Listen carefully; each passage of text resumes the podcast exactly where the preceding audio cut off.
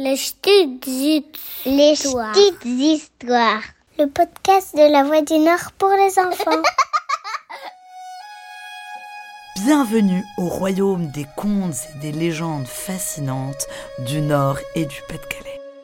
Dans ce podcast, on t'emmène sur les traces de ces mystères et de ces mythes qui vivent encore dans nos villages et qui nous ensorcellent. Je m'appelle Béatrice et je vais te raconter l'histoire de la blanque jument, ou plutôt l'histoire du cheval maléfique de Samé. La blanque jument, c'est en fait un lieu dit, ou plutôt un mont, qui se trouve à Samé, sur la côte d'Opale. Un petit village situé à quelques kilomètres des plages, entre Boulogne-sur-Mer et le Touquet. Mais alors, d'où vient ce nom mystérieux de blanque jument? D'abord la blanque, c'est en fait un vieux mot pour dire blanche. Puis la jument, comme tu le sais déjà sûrement, est la femelle du cheval. La légende, elle, remonte à plusieurs centaines d'années. Et elle raconte que c'est dans ce petit village du Pas-de-Calais qu'est apparue pour la première fois une jument d'une blancheur éclatante et parfaite. À l'époque, les habitants voyaient régulièrement ce beau cheval galoper, crinière au vent, au sommet de la colline qui surplombe leur village. L'animal apparaissait notamment les soirs de pleine lune et sa silhouette faisait alors penser à un fantôme gambadant dans la nuit. Sa robe, puisque c'est ainsi qu'on appelle la couleur du cheval, était si soyeuse que tout le monde voulait caresser la jument. Comment résister?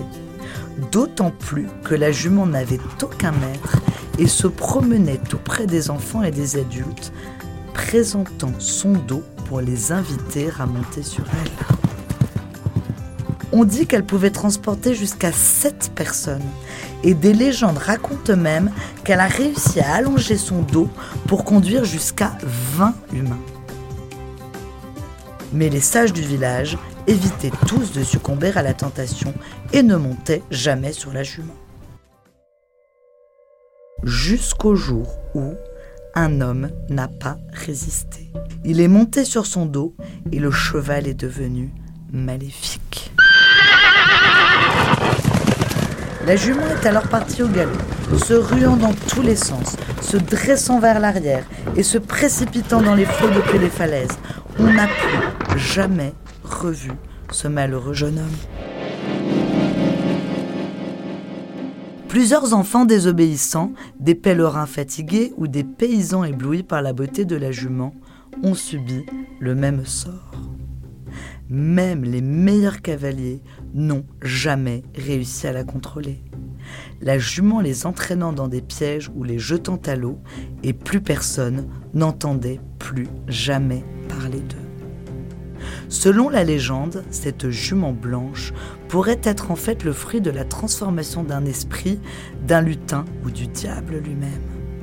Comme quoi, il ne faut pas trop se laisser séduire par l'apparence, car la beauté ne fait pas la gentillesse.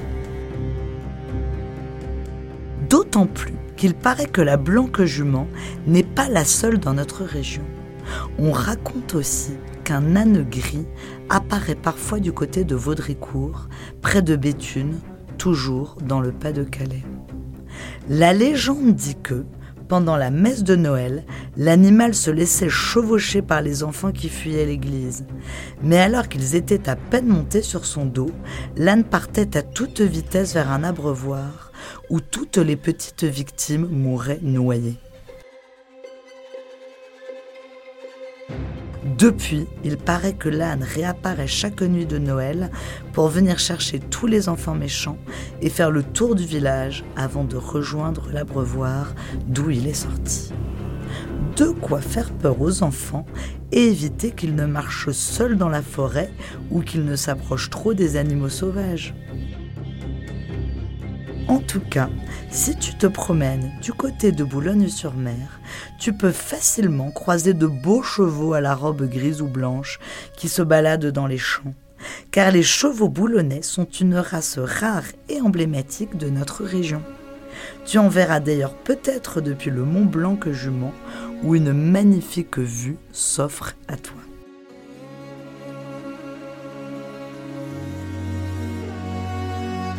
Si cette histoire t'a plu, retrouve-en d'autres sur le site internet de La Voix du Nord ou sur ta plateforme d'écoute préférée.